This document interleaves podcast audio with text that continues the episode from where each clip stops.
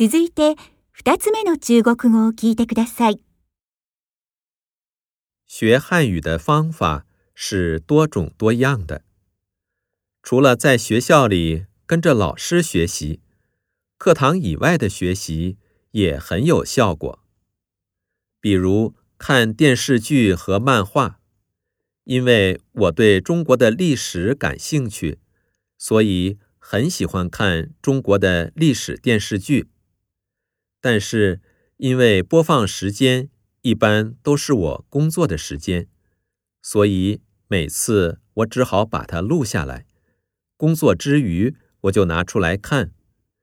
有看不懂的地方，就停下来查查词典，反复看。另外，我还买了中文版的漫画《哆啦 A 梦》。这套书的大小非常便于携带，我总是把它放在包里。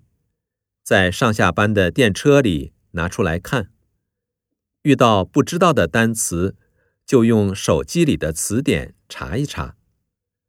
我每天通勤的往返时间大约一个半小时，坐电车的时间要一个小时以上。这正是我学习汉语的宝贵时间。过去坐电车的时候，觉得又慢又无聊。